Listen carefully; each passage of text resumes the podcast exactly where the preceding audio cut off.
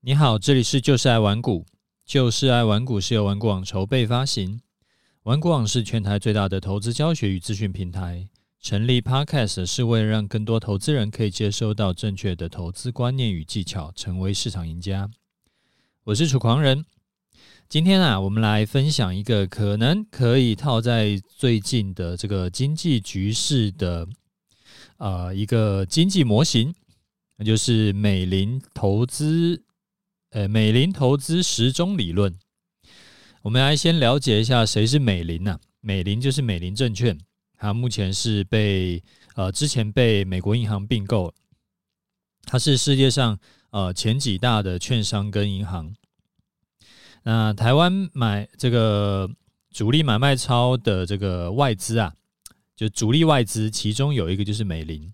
他们在二零零四年呢发表了这个投资时钟理论。利用过去三十年的历史数据去统计分析，然后去结合一些什么经济周期啦、市场动向啦，然后提出来的一个投资的理论。啊，很多的产业啊，它的景气都是会不停循环嘛。啊，例如说像呃航运股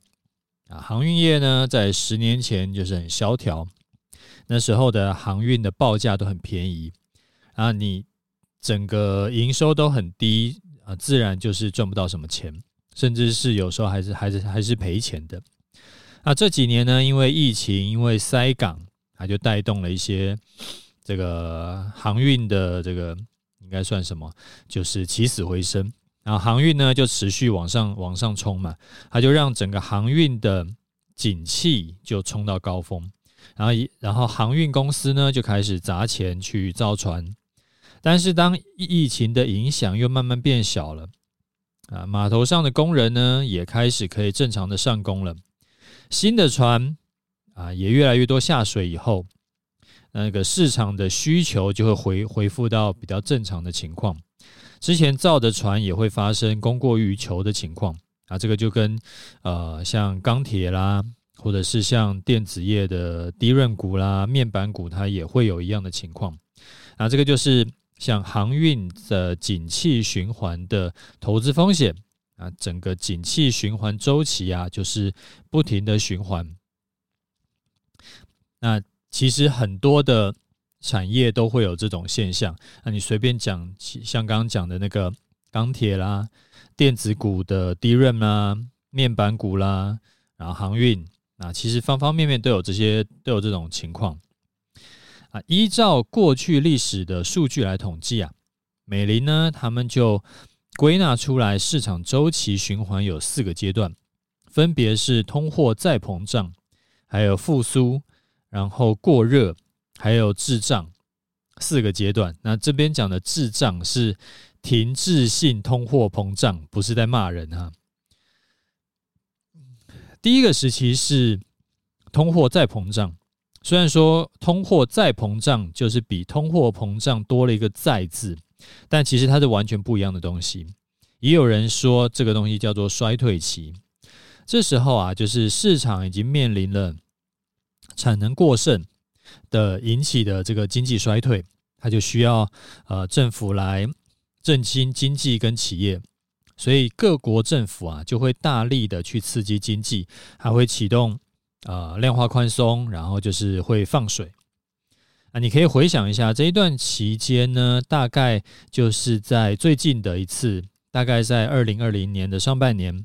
那个时候因为疫情影响嘛，所以全球都都整个股会市被股市都暴跌嘛，然后那个呃经济都受了很大的影响啊，死很多人，所以那个时候各国政府都有刺激经济的政策跑出来。好，再来就是第二个阶段复苏的时期，在这个时候呢，因为大量呃撒币的这个政策已经开始出现作用了啊，各行各业呢也一直会受惠这种所谓政策性的利多啊，财报的表现也就会越来越好，就是企业开始赚钱啊，越赚越多钱。啊，这也会让经济面开始好转，因为企业赚钱赚多了，然后就会有一些，好比说，呃，员工会加薪啦，然后会有一些，像一些啊，业务的这个分润奖金也会增加啦，所以人民也变得有钱了啊。这时候股票呢就会回到多头行情啊，而且因为它在量化宽松嘛啊，因为量化宽松就是钱会不值钱啊，很多的钱呢就会往股市冲，往房地产冲啊，经济面就会有支撑，所以股市投资人就会开始赚钱。像前两年就是这个样子，二零二零年的呃，大概中大概四五月以后就开始是股市就开始大涨嘛，然后整个去年也是大涨，量化宽松钱就一直印，那股市就狂涨啊。当市场重回多头的时候啊，这个时候就会准备要开始进入第三个阶段，就是过热。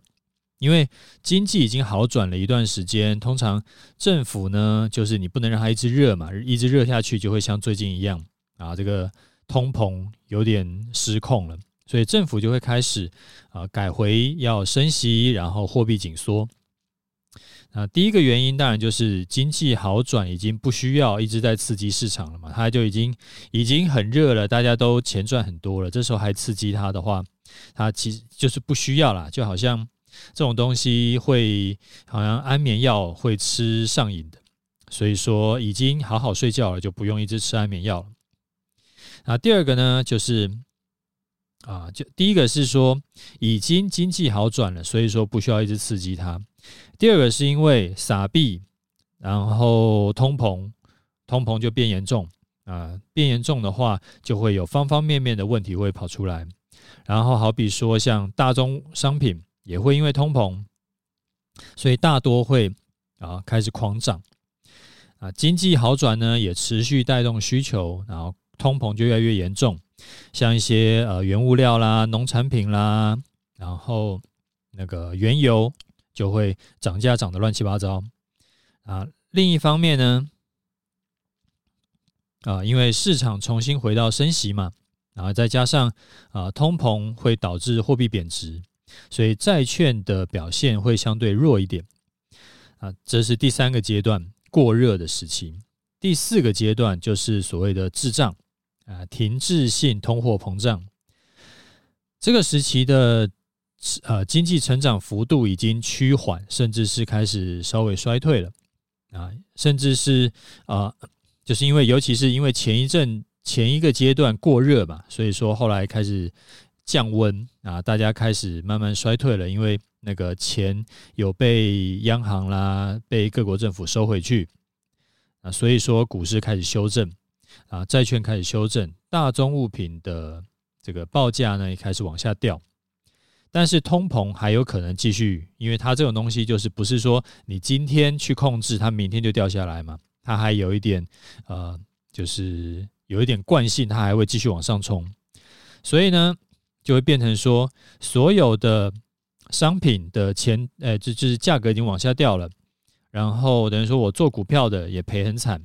那可是通膨还还在往上冲，就我的钱已经变少了，但是东西还在变贵，所以市场的消费力也会降低。那这个时候呢，就会变成是什么时候什么东西都跌，反而是保留现金是相对好的选择。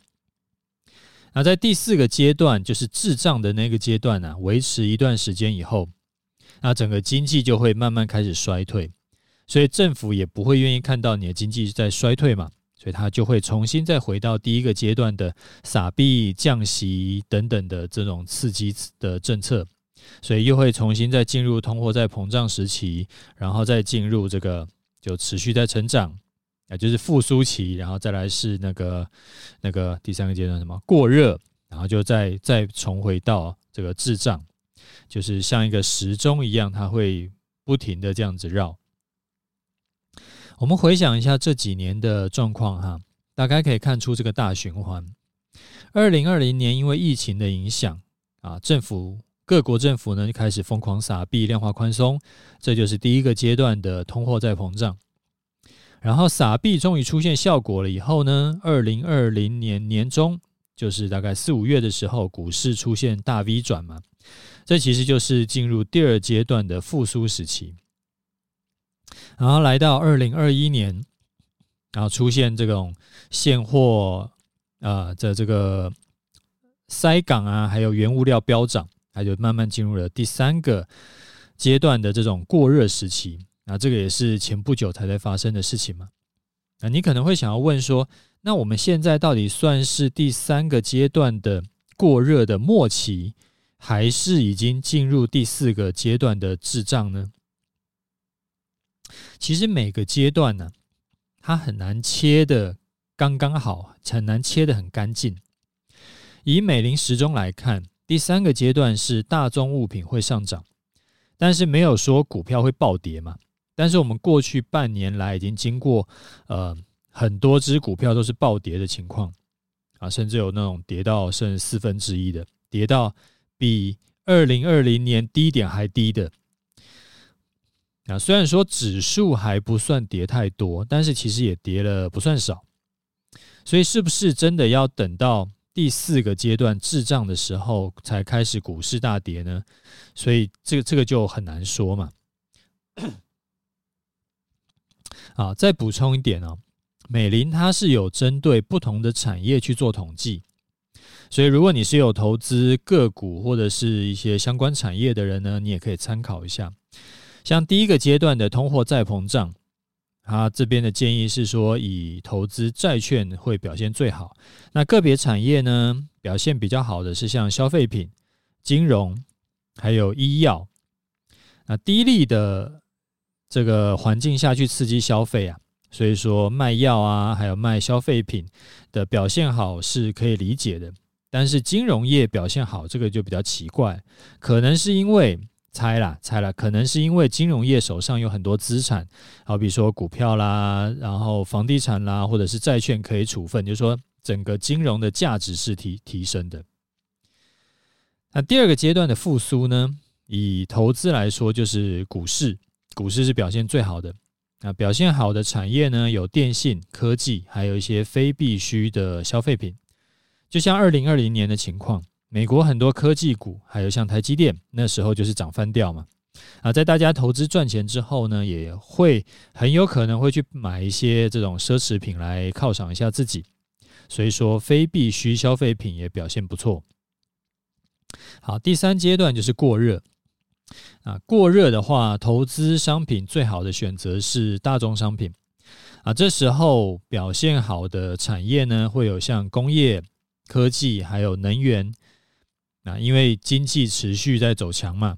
所以说工业和科技发展就是也是呃，老板会比较愿意投资。那愿意投资的话，就是会呃带动这种这种诶工业跟科技发展的这个就是收入，所以他们的表现就会不错。那像能源呢，就是像石油啊、天然气啊，还有电力资源这种，就也是在啊经济需求够强的时候才会大量使用的东西。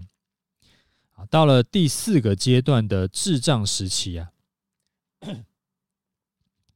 美林是建议最好空手持有现金，因为这个时候无论是做股票还是做债券都是跌，尤其科技股是第一个会被拿来开刀的对象，因为前一波涨多了嘛，所以这时候呢，就是一定是跌多涨少的。是，但是如果以产业来看的话，像医药、公用事业还有能源的表现会相对比较好。呃，公用事业和能源好，这个比较可以理解，因为经济面是就是它还没有完全到衰退的话，它经济面还是好好的，所以政府也会继续投资这种基础建设、基础工程建设啊，能源也是有需求。好，最后我们来总结一下哈，美林时钟这四个时期呀、啊。都是有相对应强势或者是弱势的商品，然后它会一直的循环下去，所以比较好的投资啊的这个策略会是说，你不要去猜是哪一个，你就全部都布局，因为大前提叫做钱会越来越不值钱，所以商品会越来越贵，这个叫做大前提。长期来看，十年、二十年、三十年来看，钱一定是越来越不值钱的。所以说，你持有商品，你的这个资产的价值就一定是越来越高的。那有的时候是这个高，有的时候是那个高。反正呃循呃就是轮完一一圈以后，你会发现叫做每一个都比之前高，然后就不要单单纯只配置一种商品。那这样子的话，可以降低一些风险。就是你如果单压在某一个商品，它如果中间出现修正的时候，你就这个可能暴跌，然后那你的压力就会太大。像我自己在做的这个终极投资组合，就是这个观念。其实用二零二零年新冠肺炎疫情当做第一个阶段开始，不是那么合适。因为美林时钟在十几年前被提出来的时候，当时当然不会想到未来会遇到，啊，在十几年后会遇到像新冠肺炎这种事情嘛。所以美林时钟，美林时钟是适用在没有外力干扰，它就是自然而然的演进的经济走势。不过这十几年来经济局势变化，其实。一直都有受到各式各样的外力干扰。要想要完全没有外力干扰的这种理想化的，它比较真的是只有在那种实验的实验室里面才会发生。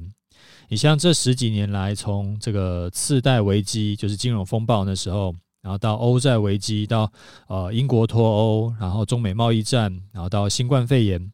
啊，不是不是天灾就是人祸，所以。美林时钟啊，也就时常出包啊。事后来看，似乎有点道理，但是事前其实你很难用这个东西来当预，就是预测的东西。然后，因为过程中呢，它有的时候已经到了下一个阶段，但是因为受到外力影响，它一下又跳回到前一个阶段，所以这种就是它会有一些，诶诶，就是事后来看好像。还准度还 OK，但是事前来看的话，你会觉得好像又怎么做有点怪怪的，因为它这种东西就是很难切的刚刚好。那其实这个也是我时常会有跟你啊、在在聊的一些观念啦，就是没有一个策略是永远有效的，因为市场是持续在变化嘛。那过去三十年有效的策略，不代表未来也会持续有效。我们想要长期在市场中赚多赔少的话，就需要持续去优化、去调整我们的操作策略。那有人可能会想要问说，既然这样子的话，那是不是我们就干脆躺平就好？我们就不用再学新的东西了，反正学了也不一定有用嘛。啊，当然不是哈，因为你学新的策略，才会有一个基本的架构可以去优化。不然你很难凭空去想象出一个策略出来。以我的波段交易策略来看，我也是去芜存菁了多个技术分析派别里面，我自己用起来比较顺手的的一些方法啊，最后才融合成一个我独创的策略，或者是像我的终极投资组合策略，也是用啊过去的一些呃各式各样的商品的绩效，然后跟一些经济理论。去发展出来，我觉得适合我的策略，其实都是这样子的。那就像我之前啊、念大学的时候，那时候的老师，资工系的老师就时常跟我们讲嘛，就是你站在前人的肩膀上去开发就好，你不要自己从头去造轮子，那没有意义。人家都已经有造好的，你就拿来用就好。所以。我有的时候啊，会在节目里面跟你分享一些经济的理论，就是这种用意。好，那你觉得我们的节目对你有帮助的话呢，也欢迎分享给你的亲朋好友，我想也会对他们有帮助的。好，我们再来看一下听众的回馈哈。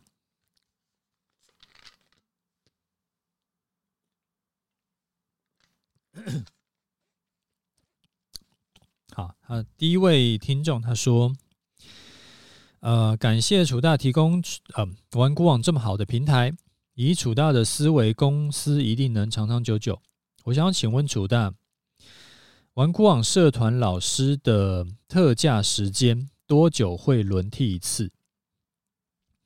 好，这个是这样子啊，就是玩股网社团呢，每年的优惠时间都不固定。啊，有的时候是因为有新的社团要加入，那有的时候是因为呃我们社团。比较多了啊，所以档期会需要调整啊。也就是说，社团的优惠期是不一定的，而且甚至有可能是今年这个社团的优惠期是没有的。啊，结论是说，如果你觉得啊早学晚学无所谓，那你就等。啊，如果你觉得早点学好可以进入市场捞钱更快，那你就早买早好。其实严格来说啦，除了极少数的社团，大部分的社团呢，在优惠期跟平常没有优惠期的时候，大概就差个几千块。你早一个月学好去市场捞钱，顺顺的可能可以多捞个几万甚至更多。啊，我觉得不是一定要等优惠啦。啊，操作久了以后，你其实也会有感觉。其实这个学费啊，跟市场的赚赔比起来，真的都是毛毛雨。我们很多学员他会下定决心要加入，啊，他们最后说服自己的理由，很很多人哦都是这样子，就是我操作几十万、几百万都在赔了，这个几万块的学费真的是不算什么。如果能够多学一招。我只要从赔几十万变成打平，还不用到赚钱，其实我就已经相对于赚十倍以上的学费了。所以他们后来想想呢，就觉得好吧，那其实根本就没差，还不如学。既然自己做没有用嘛，自己做就是赔多赚少嘛，那还不如学一套人家都可以赚钱的方法来来来试试看。好啊，呃，下一位听众啊，他说：“楚丹你好，五星奉上。”之前看到有一些理财达人说，之呃这个台积电啊六百块以下可以闭眼买，但是最近又跑出来澄清说没这回事，想要听一下您的看法。诶，我不知道你说的是说的是哪位理财达人啦，啊我我没有在 follow 这件事情。我的看法呢，其实过去一年已经讲过很多很多次了，就一直是没变。单一股票，我觉得就是以我自己看过的单一股票，没有永远强下去的。所以说闭眼买啊，不管是几块，这件事情风险就是很大。因为没事没事，哪天如果爆了，可能就会像以前呃买过股王的那些呃可怜的散户一样，好比你买到一千一千块钱的宏达电，那你一套就是。套了十几年了吧？那现在还没有解套嘛？啊，而且这个赔下来，我记得最低好像如果是一千三的，最多是有赔掉百分之九十八的。那至于说啊，后来又出来澄清这件事情，其实我觉得大家一直会有一个呃，怎么说嘞？就是我觉得不太对的想法啦。就是好像你说了这句话，你就一定要咬死咬下去。我觉得其实澄清是对的，因为比死不认错要好。因为投资这种事情呢，本来就是有可能看错，有可能做错的嘛，哪有什么百分之一百保证获利的？啊知道自己看错，或者是呃他的说法让人误会，那就跑出来澄清一下，或者认错一下，这是好事情呢。你像巴菲特上一季就赔掉百呃这个六百五十亿美金，如果连股神都会赔钱，我们一般人看错赔钱不是很正常的事情吗？那为什么？那如果说你要求说这个人就是绝对不能看错啊，只要看错就该死，那绝对不能跑出来澄清，那这样子最后就会变成说，呃，愿意出来讲话的人都。都都没有了嘛，因为要求太严格，就好像说我只要我只要这个呃路边暂停一下啊，停个停个黄线啊，停个红线，我就要我就要被判死刑。那这样子就会搞得太恐怖了，就最后变成说是法官就都不愿意去判这些，就不愿意用这个刑罚来判人了，就变成整个就是世界大乱了。那所以我觉得澄清这件事情是好的。好，那最后一位听众呢？他说啊，他是晚婚的顶大族。呃，Dear 楚狂人老板您好，首先呢，感谢您 EP 一八八起分享有关教给儿子投资与生活观念的呃生活观念与禁忌，以及在第两百零八集中有提及您儿子在会考之后暑假可要做的五件事。今年暑假呢，我将与我两个儿子一起来聆听与实践。好，再来第二个是问题。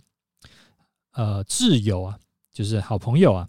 啊，今年四月有一笔台币一千六百万的现金入账，请问楚狂人老板是不是有金融商品配置比例的建议呢？啊，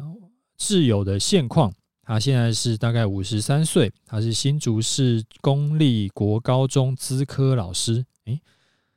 高中有资科老师啊，我以为那个是大学才有的。好，然后他下面讲了很长一段、很长一段他的挚友的情况，这个我就不念了。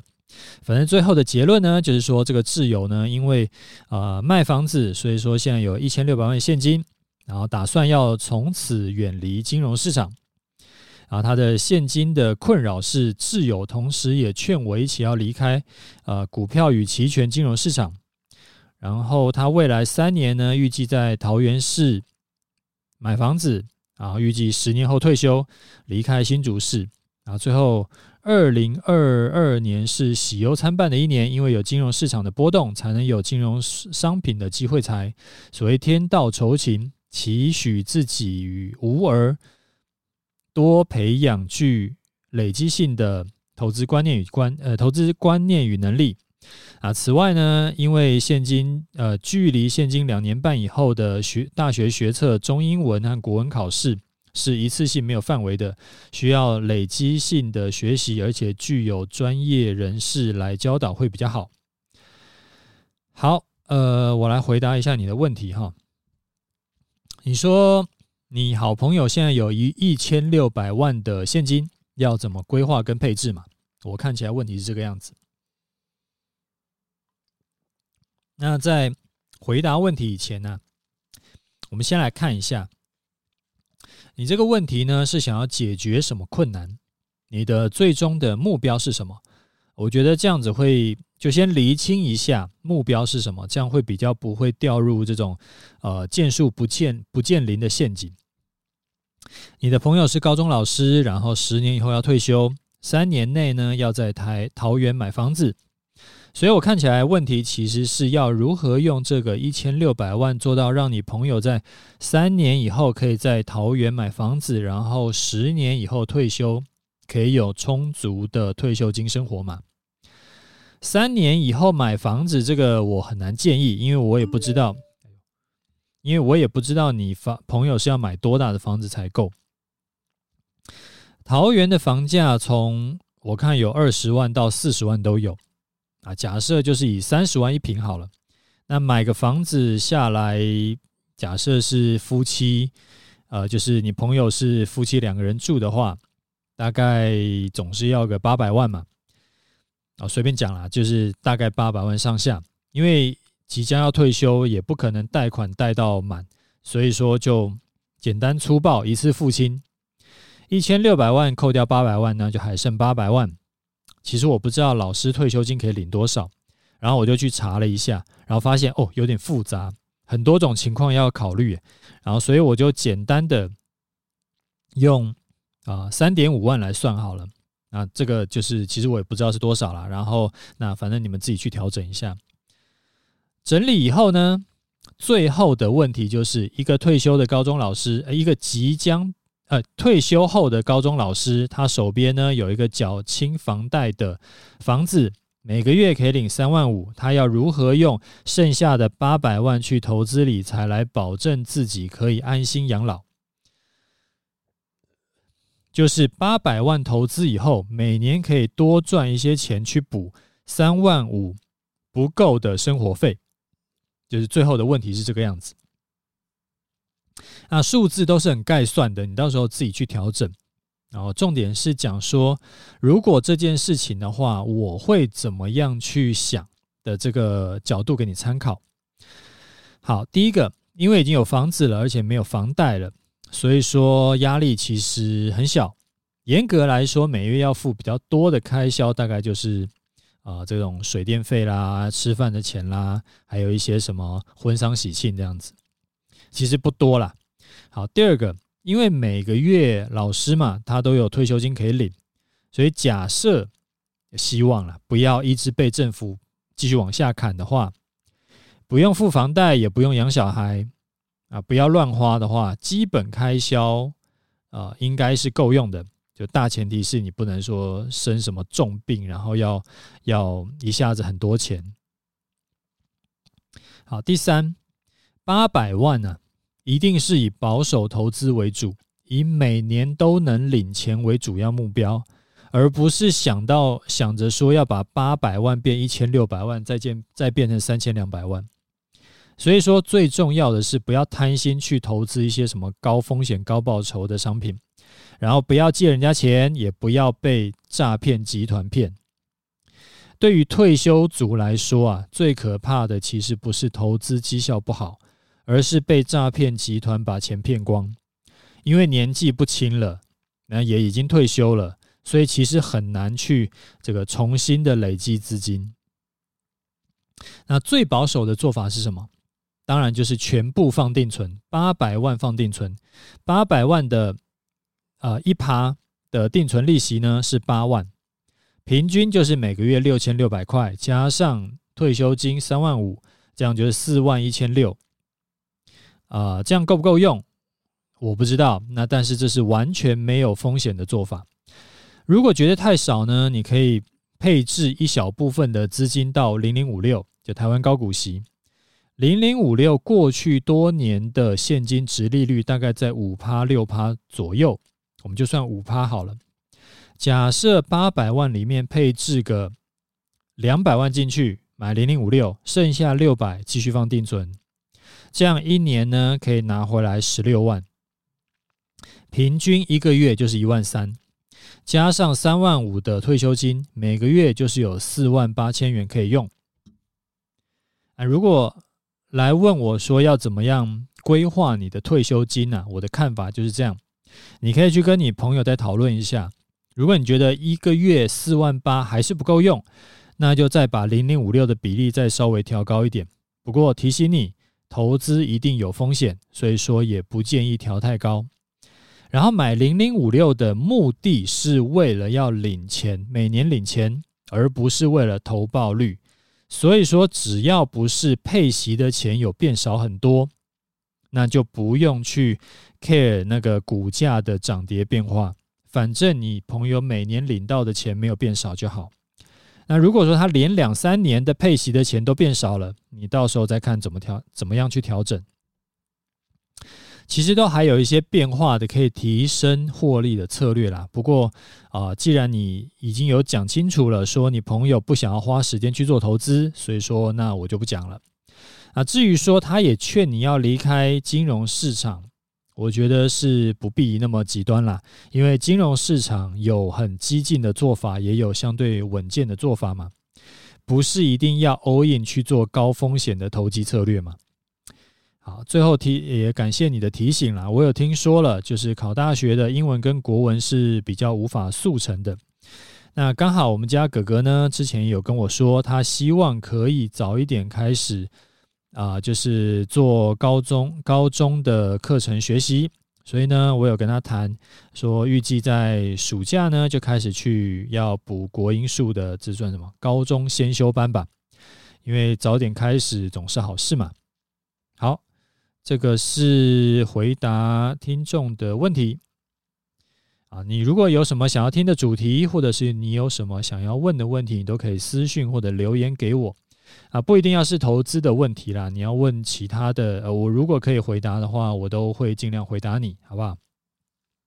好，最后我们来看一下盘势哈，因为今天呃下午我们有我我有事情呢，我要带我们家哥哥去做一个检查，所以呢，今天的盘势这个今天的节目就早一点先录好。好，上一集节目呢有跟你讲啊，台股的跌幅还没有追上美股跌幅以前呢。哎，不，还台股的跌幅还没有追上美股跌幅嘛？所以说最近无论美股是涨还是跌，台股都跌多涨少。然后台股如果要追上美股跌幅的话，即使是啊、美股跌最少的 S M P 五百，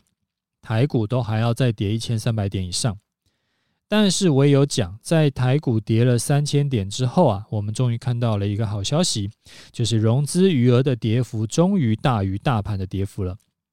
这个代表说，散户硬撑的套牢筹码有开始被洗掉。那这个要归功于六月份航运股大跌三成的一个成果。之前有统计过嘛？呃，融资余额很高的比例都是卡在航运股，所以航运股呢没有暴跌，融资就减不下来。融资减不下来呢，就像身上一堆赘肉，要反弹呢就弹很难弹得很高。啊，融资余额要怎么看？我上一集有讲的很清楚了，你自己回去听一下。啊，上次我有说融资余额减肥啊，是一个落底讯号，但是落底讯号不是单一落底讯号就够，有越多的落底讯号出现呢，一定是越好，也越有可能是真正的底部，或者就算不是真正的底部，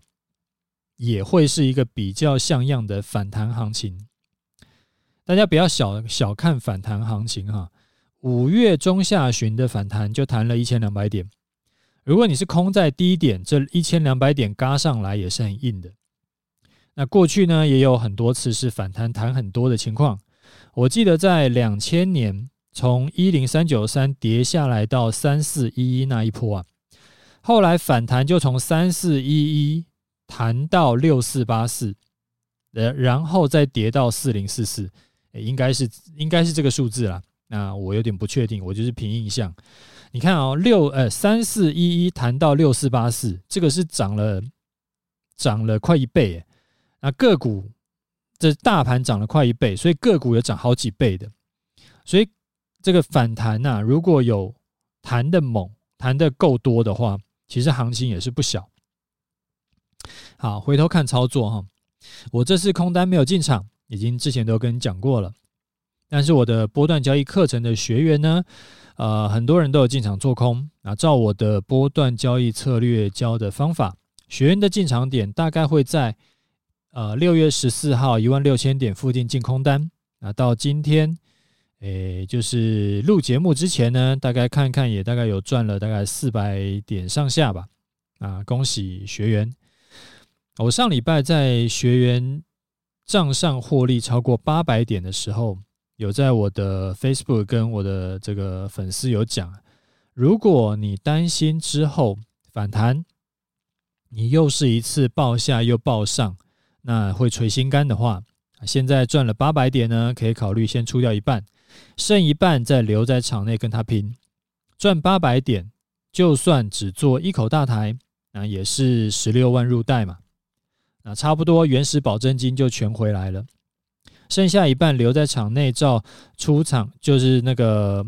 课程里教的出场策略做，有赚更多很好。就是如果它涨回来了，少赚，起码十六万已经先放口袋了。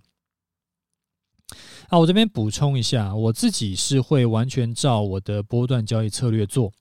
就是即使最近两次都是报下又报上，账上负归一场，我还是会照策略做。但是我之前就说过，这套策略啊是根据我自己的需求、跟我的个性、跟我的习惯去开发出来的。啊，适合我的策略不一定也适合你，所以说操作策略它是可以调整的。重点是你要能够执行的下去。如果你觉得报下又报上太痛苦，你可以去微调原本的策略。微调的方法就像我刚上面讲的。在获利超过八百点之后，你可以把一部分的单子先获利了结。你这个一部分，你可以是一半，你可以是三分之一，你可以是三分之二。那这次这个八百点呢、是因为刚好这一次的盘势是账上获利到八百点，你也可以调整成你觉得比较舒服就可以达成的点数，例如说五百点，或者说你觉得八百点不够，你要到一千点也是可以。那这样做的好处呢，当然就是你提前先。呃，减码了嘛，所以就是降低风险，先落袋一笔，啊，心情也会比较好。剩下的单子呢，也能够比较安心的报下去。但缺点就是，如果之后啊遇到大波段，你会少赚。